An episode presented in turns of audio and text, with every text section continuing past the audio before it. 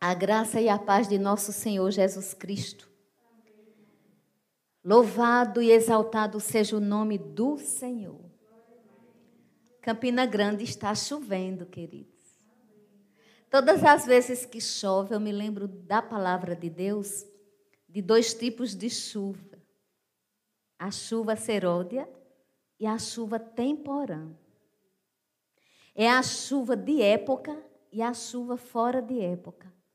O nosso Deus, sempre que nós pedimos, Ele nos escuta. E nós temos que entender como Deus entende tempos e estações. Então, nós estamos num tempo de chuvas, né? estamos aguardando aí o inverno. E sabemos que o inverno é uma estação. A nossa vida também ela tem estações. E interessante que eu, pensando nisso agora, eu vejo que parece que para as nações, para o Brasil, a estação está meio que bem parecida.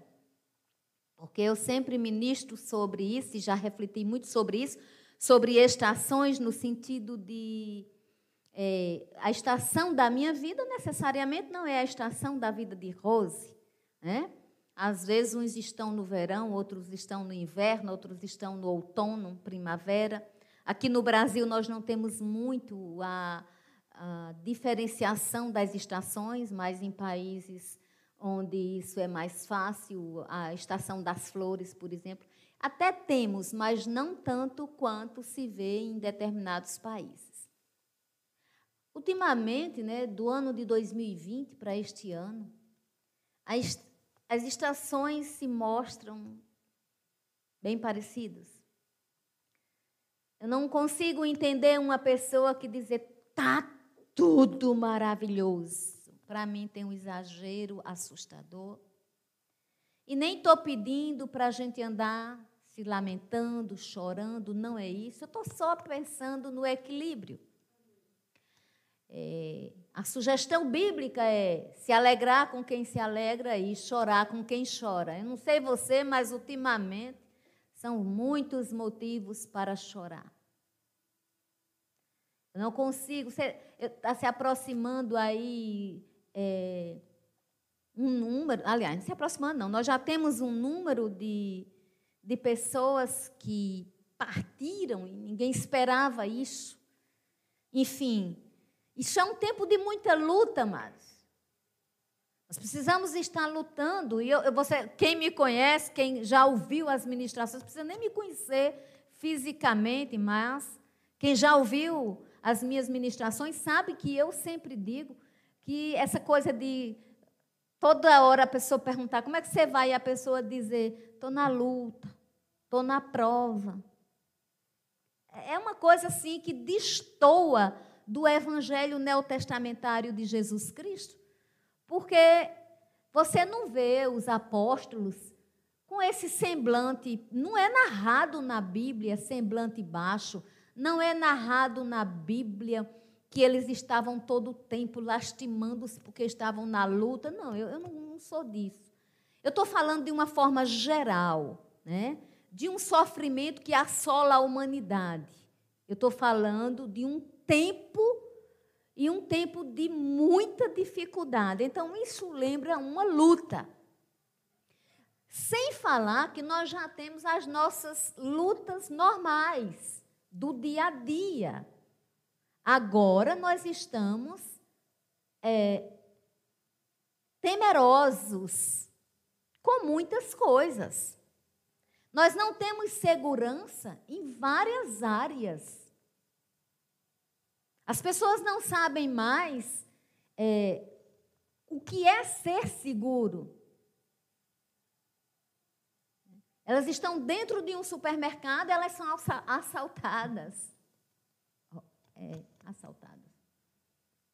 Elas estão é, em determinados lugares que elas nem, nem imaginam e elas são assustadas. Hoje você abraça uma pessoa, você não sabe se é o último abraço. Toda minha vida foi assim, mas agora a gente está vendo isso com muito mais intensidade. Nós estamos vendo isso com muito mais força. E eu fiquei pensando, a gente que ministra, nessa semana eu estava conversando com o Espírito Santo, eu estava orando, e eu conversando com ele, eu disse, ô Espírito Santo, o que é que você está achando de mim? Eu quero saber qual é a sua opinião sobre minha pessoa. E amados, se eu disser a você que o Espírito Santo disse assim, graça eis que te digo, tu és isso, eu estou mentindo. Eu escutei foi nada. Mas eu lancei a pergunta. E queridos, quando foi essa semana, uma pessoa de longe, ela está em São Paulo e ela, é, ela nós tivemos uma infância na mesma rua. Nós temos uma história em comum. E ela foi e colocou lá, numa rede que nem é tão mais usada, né? O Facebook é, é menos usado hoje do que o Instagram, do que outras redes. Mas ela foi lá e ela colocou um comentário assim para mim. Que tinha, eu vou parafrasear, não decorei o texto, mas que ela tinha acordado de manhã. Olha, faz mais de 20, acho que uns 30 anos que a gente se viu. Ela tinha acordado de manhã e eu apareci assim na frente dela. E ela disse que ali orou por mim. Porque eu era uma mulher de Deus. Eu fiquei tão feliz, porque eu disse: olha, o Espírito me respondendo. Aleluia! E eu respondi para ela o quanto eu estava feliz. Ela disse: E quando eu orei por você, eu senti uma paz. Eu digo como é lindo nosso amigo Espírito Santo. Como ele dá respostas às nossas perguntas. Agora, nós às vezes queremos mistificar a coisa. Nós queremos as coisas muito porque todo ser humano é dado um pouco à coisa do, do misticismo, do mistério. Mas o Espírito Santo é simples demais. E eu fiquei pensando naquilo e ganhei o dia e fiquei em paz, recebi. E eu sei que ela orou, ela não tinha necessidade nenhuma de fazer isso, de dizer isso. E Deus é tão lindo que ela colocou publicamente. E queridos, é isso que eu busco ser. A minha luta diária não, não é contra A, B ou C, contra pessoas. A nossa luta diária, primeiramente, deve ser com nós mesmos. Primeiramente. Nós temos que saber quem somos nós e o que estamos fazendo aqui na terra. Nós temos que saber qual é o propósito da nossa vida. Nós temos que nos alinhar, nos alistarmos no exército santo de Deus. Isso é vida com Jesus. E assim, amados, entender de algumas coisas da Bíblia requer estudo, requer oração e requer o que nós estamos fazendo nessa noite, que você está fazendo na sua casa, que é parar e ouvir a palavra. Essa é a forma da nossa fé aumentar. Ouvir a palavra de Deus. Aleluia! Glória a Deus. Vamos para o livro de 2 Timóteo. 2 Timóteo. Hoje nós vamos ficar com 2 Timóteo, necessariamente no capítulo 2, mas eu vou falar algumas coisas aqui. É, essa época de 2 Timóteo era uma época muito difícil, muitíssimo difícil. Os cristãos estavam sendo mortos, a perseguição à igreja é, é, era muito grande era um tempo de muita dor, um tempo de muito problema.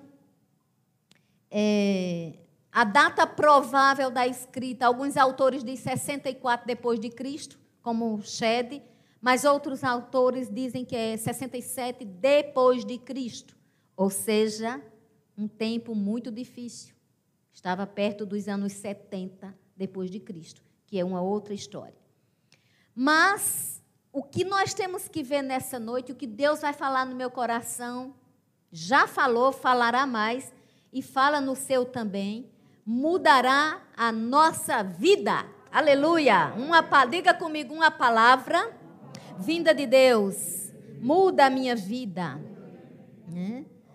Paulo, possivelmente, Paulo estava em Roma quando escreveu para Timóteo. Existe uma diferença de tempo da primeira carta de Paulo a Timóteo para a segunda carta, porque na primeira carta Paulo estava livre, na segunda carta Paulo estava detido e, além de tudo, Paulo estava bem velhinho, já perto de ser morto. E Paulo era consciente de tudo isso. Paulo não era uma pessoa que fora pego de surpresa na vida. A comunhão que Paulo tinha com Deus fazia com que Paulo soubesse, inclusive, do fim da vida dele. Olha que interessante. Fim da vida dele na terra. Aleluia. Então, ele começa o livro se apresentando como apóstolo de Jesus Cristo e ele diz que é pela vontade de Deus e está de conformidade com a promessa da vida. Ele fala na promessa da vida e a promessa da vida está em Cristo Jesus. Eu peço a você que, no nome de Jesus, deixe seu pensamento nessa palavra. Não vagueie. Você que está em casa, você, já pediram na direção do culto, mas eu vou repetir. É, fixe o seu pensamento. A nossa, a nossa mente vai para onde a gente mandar. Não saia dessa palavra. Nem você que está aqui nem os de casa. Vamos receber de Deus. Amém? Então ele tá, ele chama Timóteo de amado filho, ele saúda com graça, misericórdia e paz. Eu até tenho uma ministração aí que eu falo mais especificamente sobre isso. E aí ele começa a dizer que lembrou-se das lágrimas, que estava ansioso por ver-te. Olha, olha coisa é, é, forte. A Bíblia diz: não andeis ansiosos por coisa alguma. Né? Antes apresentai a Deus as vossas petições. Aí Paulo aqui diz: Eu estava lembrado das tuas lágrimas, estou ansioso. A tradução veio como ansioso.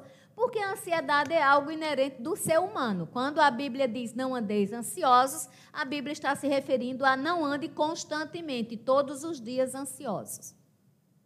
Amém. Amém. Aí ele diz que ele se lembra da, da fé que ele guarda sem fingimento. Ele se reporta à avó dele e à mãe dele, ou seja, a avó e a mãe de Timóteo eram duas mulheres fervorosas. Aí no 6 ele diz que admoesto você que reavives o dom de Deus que há em ti pela imposição das minhas mãos é bem interessante porque esse reavivar aí, ele tem um sentido muito forte. É, é como se fosse despertar com fogo. Aleluia! É como se fosse isso a palavra no original, a, a, a ideia de despertar com fogo. E ele diz uma, um versículo, que esse versículo tem sido vida na minha vida, porque Deus não nos tem dado espírito de covardia e ou medo em algumas versões, mas de poder, de amor e de moderação. Deixa eu lembrar uma coisa para você. Que tempo nós estamos passando? Um tempo pandêmico. Um tempo de medo. Aí a gente pode dizer: olha, não é fácil chegar para uma pessoa e dizer não tenha medo. Porque o tempo está assustador.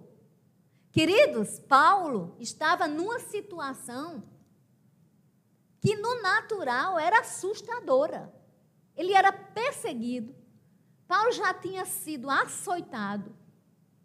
Paulo já tinha passado todas as espécies de perseguições.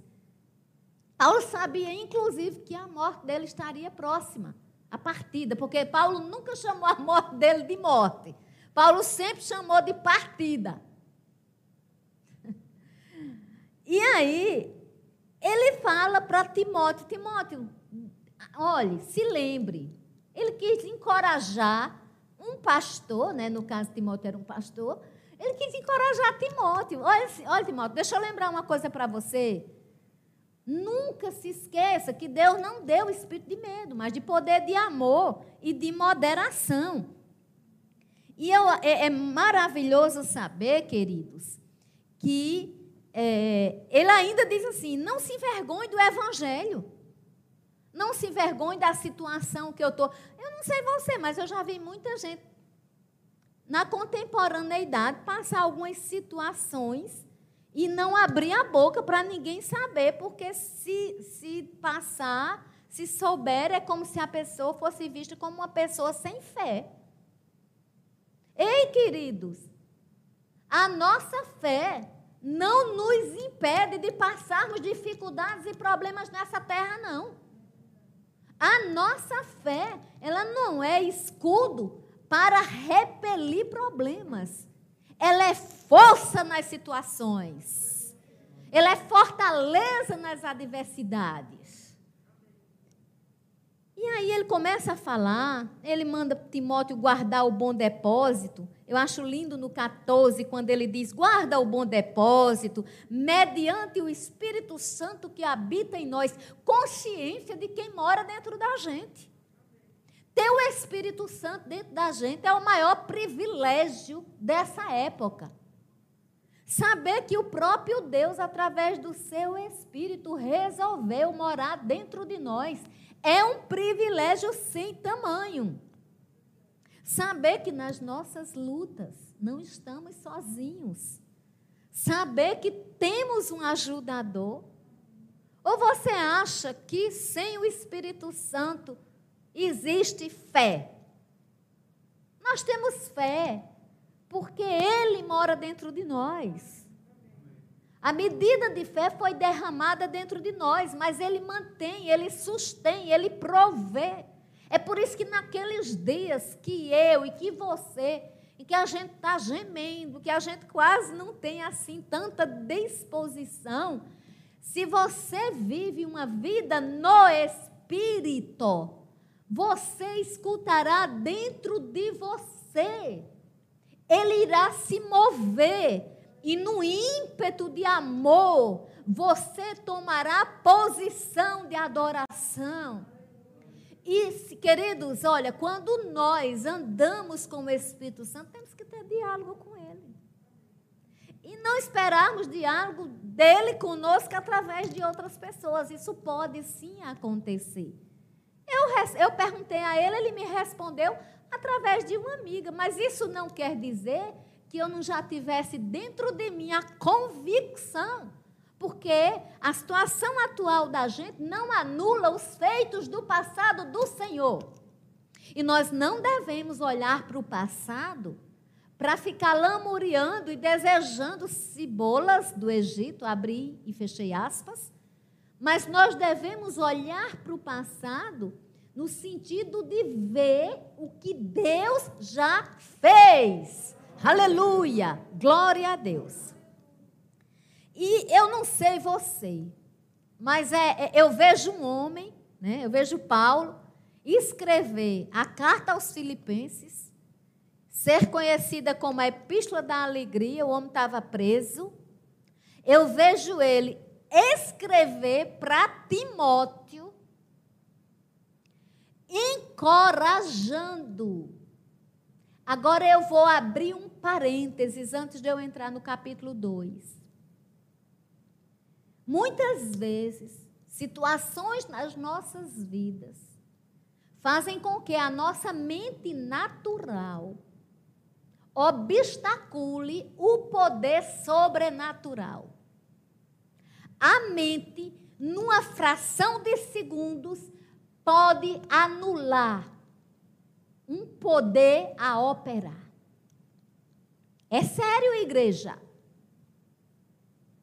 Por exemplo, como uma pessoa desempregada, sem é, muita feira em casa, muita coisa nos armários, como falar de provisão? fica difícil na alma. Mas por isso escrito está: o Senhor é meu pastor e nada me faltará. É desafiador? É. Mas quem diz que fé é sentimento mental? Fé é crer no que não existe e que só existe o sobrenatural de Deus e nós chamamos a existência. Deixa eu te dizer uma coisa: como é que se vai encorajar uma pessoa quando se está numa situação pior do que a pessoa? Minha gente, isso não é para gente é, do outro planeta, se é que existe vida em outro planeta. Isso é para gente desse planeta com Cristo Jesus. Porque nós somos peregrinos aqui na terra. Nossa pátria é celestial, mas nós não estamos na terra. Se nós estamos na terra, vamos fazer a bondade e o amor de Deus acontecer na terra. Sabe, queridos? E Paulo estava numa situação pior do que Timóteo. Timóteo estava perseguido com a igreja. Paulo praticamente já não tinha mais nem esperança. E Paulo já estava numa velhice que ele sabia que partiria. E deixa eu te dizer mais, Paulo estava abandonado, rejeitado, desprezado. Paulo foi desprezado, mas não escreveu sobre desprezo. Não, você não vem aqui, cuidado, viu? Porque você vai ser abandonado, desprezado, acabado. Não. Mas veja no versículo 15, minha gente. Estás ciente de que todos os da Ásia me abandonaram, o território inteiro, minha gente. Não foi uma pessoa que abandonou, não. Um território, os da Ásia. Ou seja, os asiáticos me abandonaram. E aí ele citou nome. Fígelo e Hermógenes, por exemplo. Você pensa aí, o que é um homem abandonado por todo mundo, desprezado, encorajar uma pessoa só pode ser Deus. Mas aqui não diz que o Espírito Santo é, chegou e, e. Não, era a vida comum de Paulo. Era vida, vida no espírito, amado. Difere do que muita gente mostra como vida no espírito. Você tem Jesus no coração, então você já tem uma vida no espírito. Ande conforme essa vida que está dentro de você. Pronto, não é simples? Nós que complicamos. Esse homem estava abandonado. Ele não tinha mais ninguém perto dele. Você sabia que houve uma época que só uma pessoa estava perto de Paulo, que era Lucas, o médico amado? E alguns historiadores creem que Lucas estava perto dele, porque era um milagre, sim, Paulo está vivo, mas que Lucas também cuidava de Paulo. Ele estava sempre perto de Paulo. Mas Paulo cita todo mundo que abandonou dele, ele.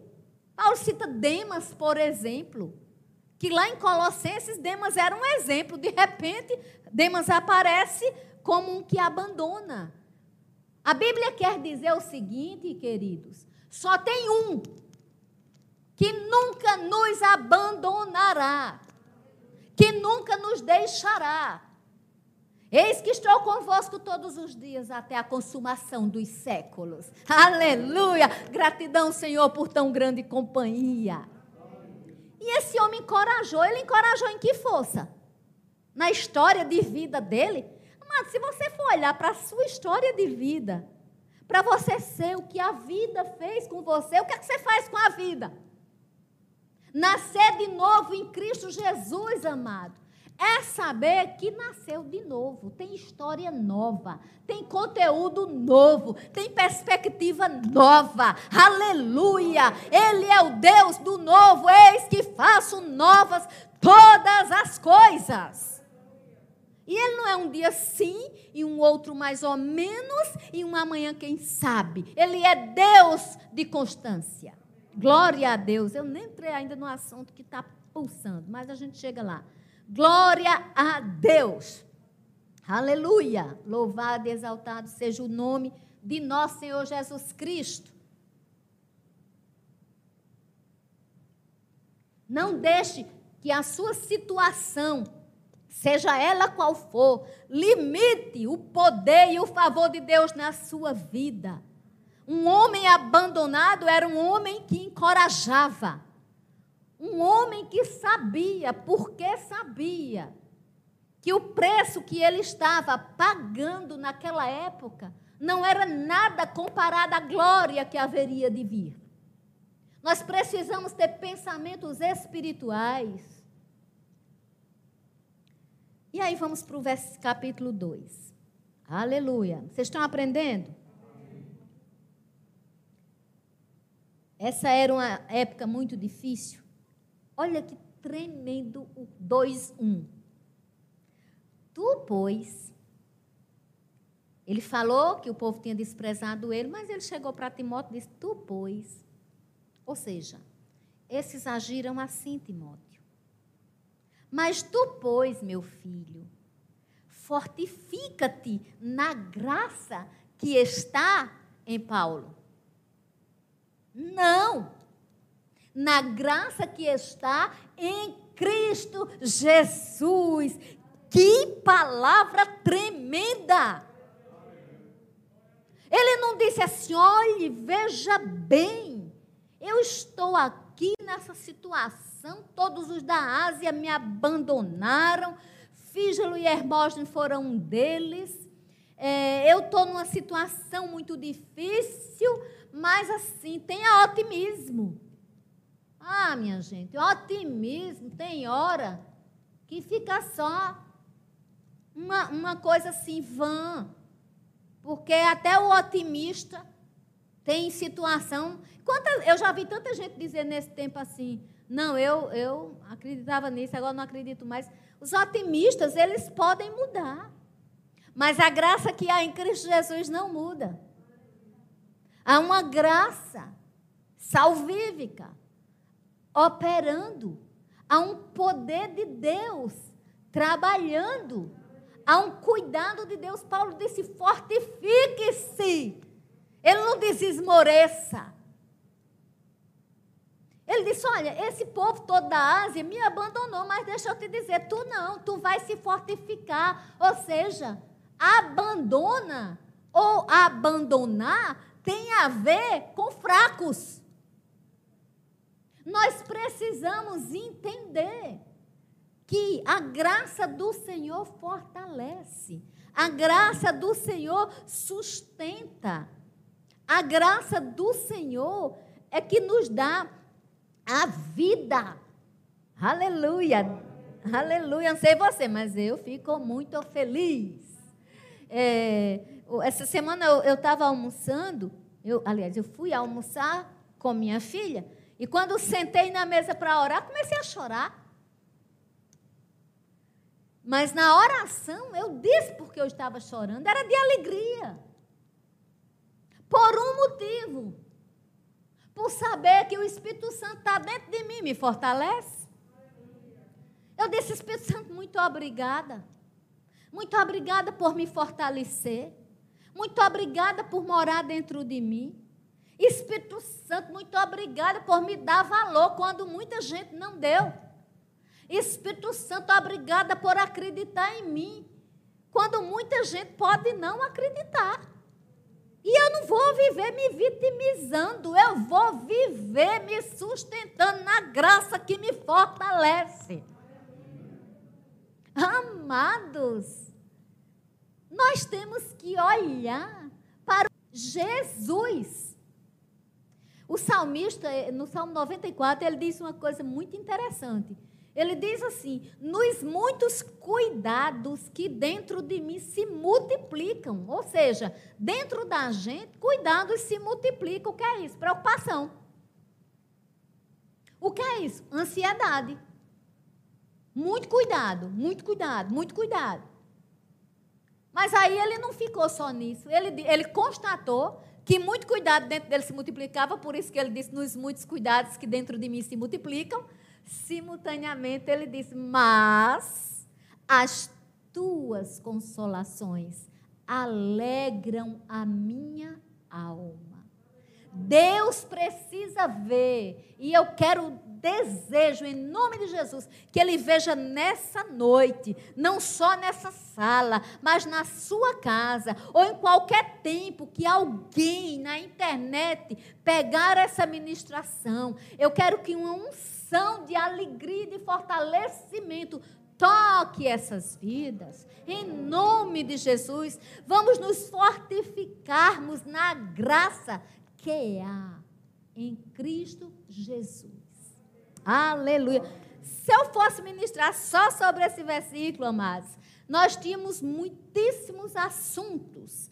Mas ele diz assim no 2: E o que da minha parte ouviste, através de muitas testemunhas, isto mesmo transmite a homens, homens fiéis e também idôneos para instruir a outros. Aleluia. Se isso foi escrito numa época tão anterior à nossa, e se nós estamos aqui, nessa noite, ouvindo essa palavra, lendo esta palavra, recebendo esta unção, isso quer dizer simplesmente que houveram homens fiéis e que ainda hoje tem pessoas fiéis e pessoas idôneas. E ele pediu, e ele disse uma coisa muito interessante. Vamos parar um pouquinho. É, eu ia para outro versículo, mas eu vou parar um pouquinho aqui, tá? Ele disse: O que de minha parte ouvistes, através de muitas testemunhas. Muitas testemunhas. Olha a importância do testemunho de vida. Essa história de olhe para o Senhor, olhe só para Jesus, olhar só para Jesus, é, ela deve ser dita em determinados contextos, mas tem outros contextos que não. Nós precisamos, se nós somos a igreja de Deus, se nós somos o sal da terra, a luz do mundo, se nós somos as ovelhas do bom pastor, que história é essa de ninguém poder olhar para a gente, olhar só para Jesus? Isso é querer escapar de ser alvo de testemunhar. Evidentemente que você não vai fazer uma cobrança em cima de você, a ponto de você querer ser tão perfeita, tão perfeito, que ninguém conte. Não, isso aí já é uma coisa doentia, tem um tratamento para se fazer sobre isso. Mas numa caminhada cristã, numa vida cotidiana, eu não me importo que você olhe para a minha vida, não. Pode olhar, fica à vontade. Fique à vontade. Desde que você entenda a minha humanidade, que eu não estou ainda na perfeição, mas a minha vida é sim, será sim, um testemunho vivo para a glória do nosso Deus. As pessoas pensam que contar testemunho é só assim. Eu queria comprar um carro, comprei, vou contar um testemunho. Eu queria comprar uma casa, comprei, vou contar um testemunho. Eu queria passar num concurso, passei, vou. Gente, também é testemunho. Mas o maior testemunho é uma vida no altar que não desiste de servir ao Rei dos Reis e que não negocia a unção. Aleluia! Glória a Deus. Sabe, queridos? Eu vejo gente, eu vejo pessoas desistindo do evangelho, desistindo do Senhor, por motivo A, por motivo B, por motivo C. Mas tem tanta igreja no meio do mundo, quando você desiste de uma, tem, tem mil igrejas com portas abertas. Você tem que ser igreja primeiro. Enfim, não desista do Senhor, por hipótese nenhuma. Fortifique-se na graça que há em Cristo Jesus. Aleluia, aleluia. Eu digo isso para mim todos os dias. Graça se fortaleça no Senhor e na força do seu poder. Então, se eu digo para mim, eu digo para você. Olha que coisa linda. Aí ele disse assim: Participa dos meus sofrimentos como bom soldado de Cristo. De Cristo Jesus. Aí é onde a coisa começa a pegar. Porque até aqui, Paulo tinha dado para Timóteo o testemunho dele, como era a vida dele, como ele estava, ele dava ênfase ao que Timóteo já sabia. Mas quando chega aqui, Paulo diz assim: participa dos meus sofrimentos. Coisa fácil é dizer para as pessoas: tem uma festa, vou te convidar. Mas já viu convite desse tipo? Participa dos meus sofrimentos.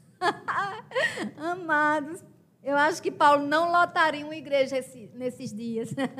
a igreja de Paulo, acho que não seria a igreja assim com a multidão de gente, não. Vocês acham? Fica aí. Oh, meu Deus.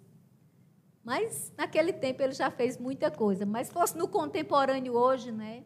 Mas ele disse isso, está aqui, 2 Timóteo, capítulo 2, versículo 3. Participa dos meus sofrimentos como bom soldado, não de Paulo.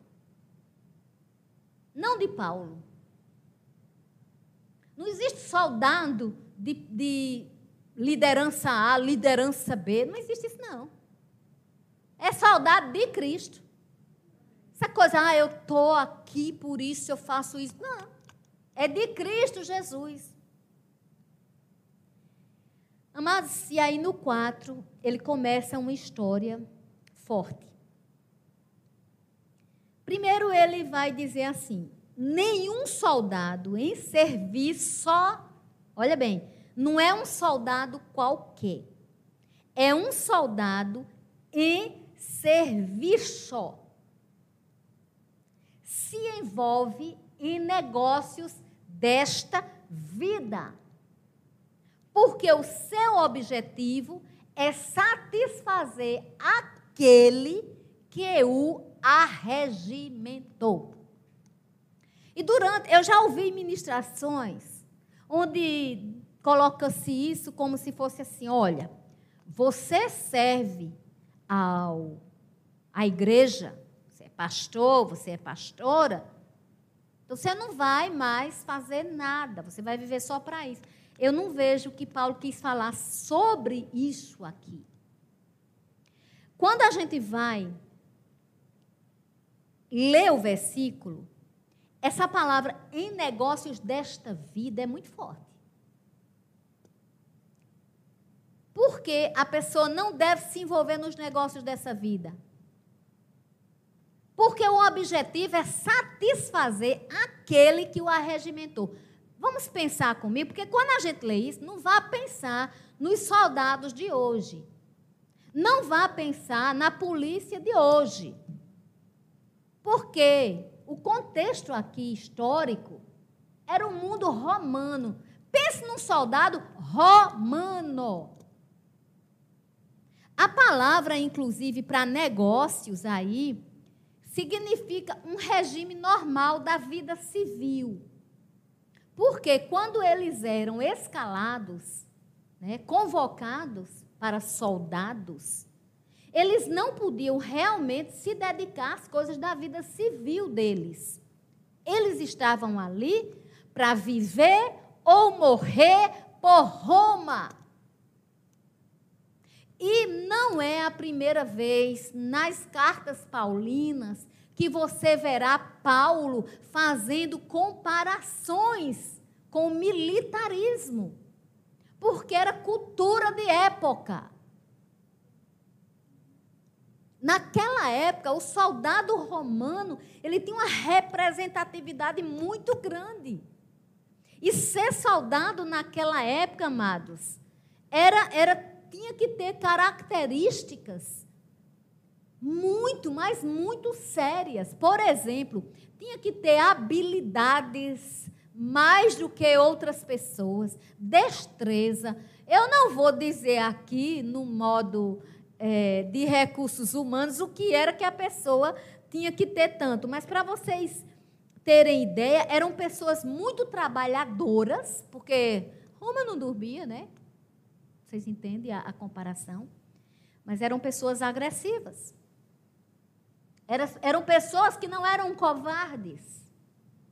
Elas partiam para cima. E aqui Paulo não estava dizendo que é, o soldado era o exemplo. Paulo sempre mostra que o exemplo é Cristo. Mas ele pegou, assim como Jesus pegou figuras do tempo dele, Jesus falava muito é, de parábolas, usava os pardais, usava. Então, Paulo pegou a cultura da época. Quem era mais perseguido por Roma do que Paulo? Então, ele disse: os soldados. Os soldados, queridos, era, era uma espécie de, de pessoa, de, aliás, de categoria. Que, que pessoa? Era uma espécie de categoria que eles, quando estavam alistados, eles estavam prontos para qualquer coisa. Ele não podia desviar o foco. E aí Paulo diz: Timóteo, você vai participar dos meus sofrimentos como bom soldado de Cristo Jesus. Isso seria mais ou menos assim. Se tu vê Roma como é, imagina os soldados de Cristo. Quem quer se alistar ou quem já está alistado nesse exército? Hoje é noite de alistamento, em nome de Jesus. Rose disse que hoje era noite de salvação. Aleluia! E todos os salvos estão alistados. Glória a Deus. E ele diz assim: tem que satisfazer, ou seja, tem que dar prazer àquele que o arregimentou. Então, nós temos que nos ver com essa disposição.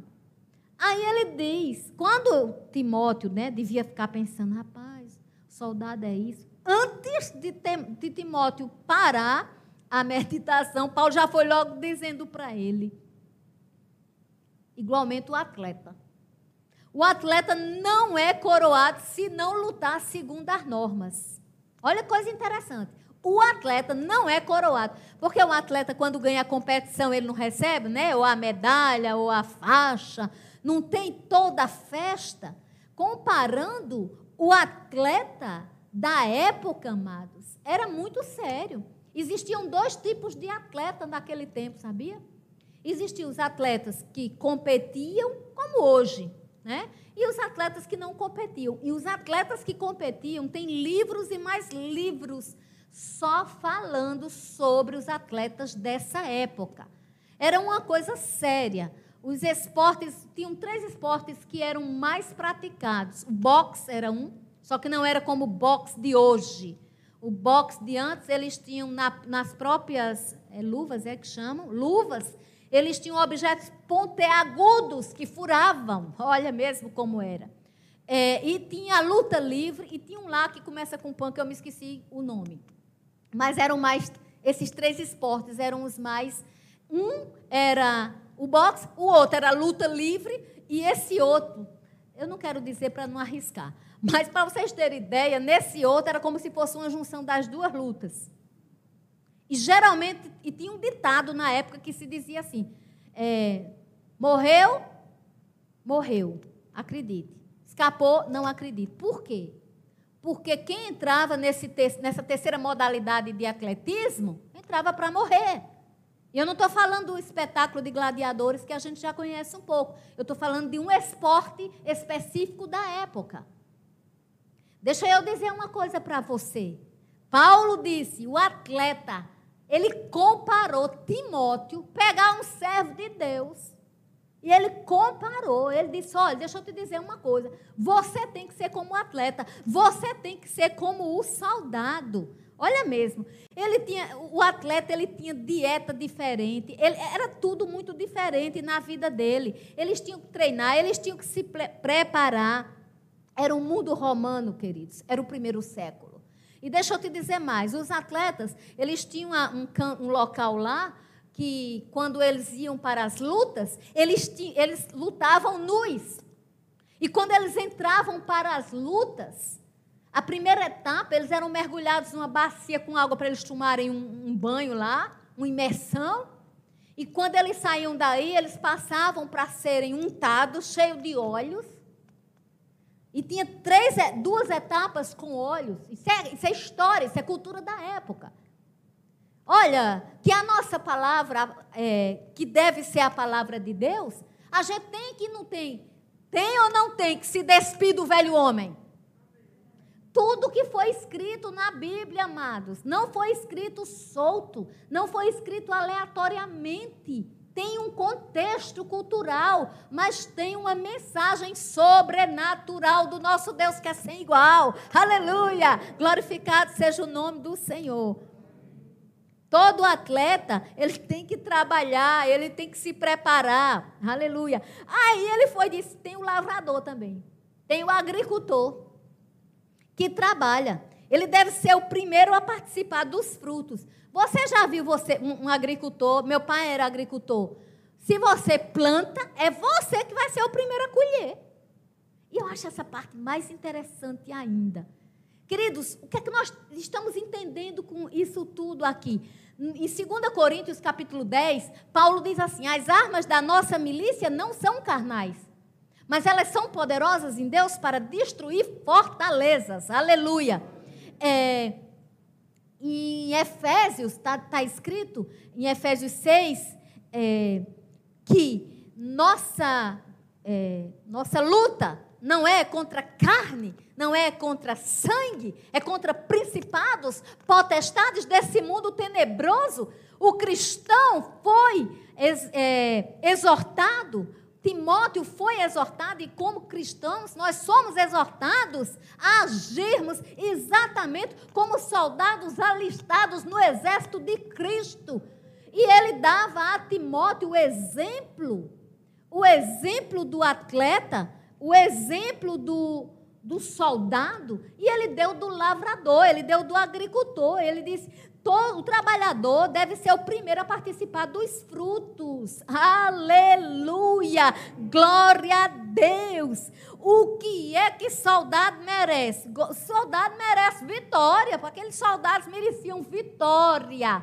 Eles iam para a guerra e eles queriam vitória. Então, para eles, o merecimento deles era vitória.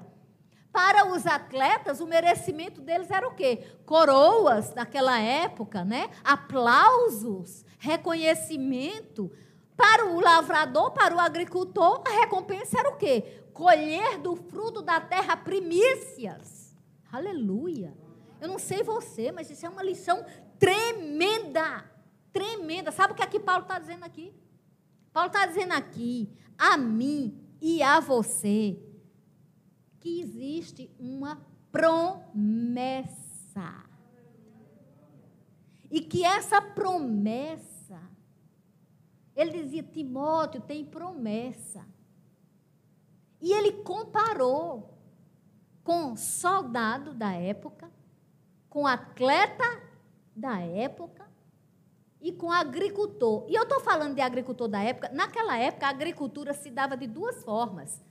Ou a terra era arada, preparada e semeada, ou, sabe o que se fazia? Jogava-se as sementes aleatoriamente. E nesse jogar de semente aleatoriamente, depois era que vinha o arado e passava fazendo os sucos. Paulo estava dizendo que o lavrador, o agricultor, era digno de ser o primeiro a participar dos frutos. Aí, no 7, que eu vou terminar, ele diz assim: pondera o que acabo de dizer. Ou seja, ele dispensa, medita, reflete, reflete.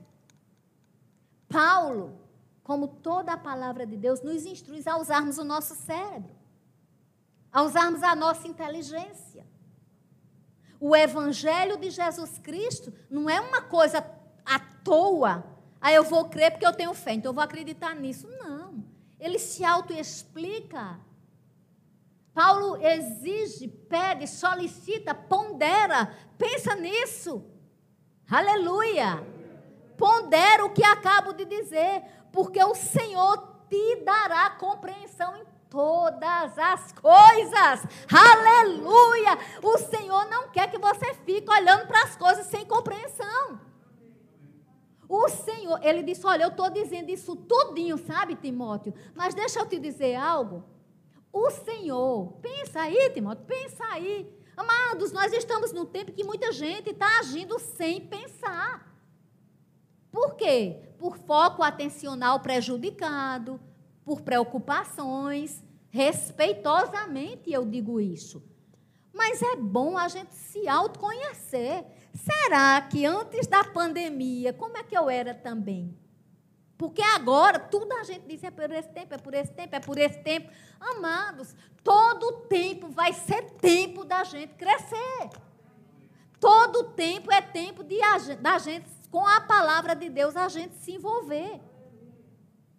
Aí ele diz, eu disse que ia terminar, mas eu ainda vou me lembrei de uma coisa agora. Você sabe que lá no Salmo 126, 5 está escrito que quem com lágrimas semeia, com júbilo ceifará. Que palavra tremenda! Essa palavra tem a ver ou não tem com tudo que o Senhor nos falou nessa noite, amados? Quem semeia com lágrimas, o tempo está difícil? Tá. Encorajar não é fácil? Não. Mas é possível? É. Ter um cântico na boca que agrade a Deus é possível? É. Falar para as pessoas sem pensar na nossa condição pessoal, mas falar do poder de Deus, que, repito, é sem igual, não depende do meu estado de ser aqui. Depende do meu estado de ser nele. Nele. Paulo disse assim: lembra-te de Jesus Cristo ressuscitado de entre os mortos, descendente de Davi, segundo o meu evangelho. Aí ele disse que estava sofrendo até algemas, estava tido como um malfeitor, mas quem estava preso era ele, a palavra de Deus não estava algemada. A lição é essa, amados. A lição é essa. É entender que em qualquer situação, a luta vem, a luta vai. O que nós temos que fazer é entender que viver no Espírito Santo não vai ser todos os dias de participar de alegria. Vai ter dia da participação nos sofrimentos, mas que com o Senhor Todo-Poderoso não há tormento. Ele é Deus que age em todos os momentos. Louvado e exaltado seja o nome do Senhor. Uma semana abençoada crendo na palavra, em nome de Jesus.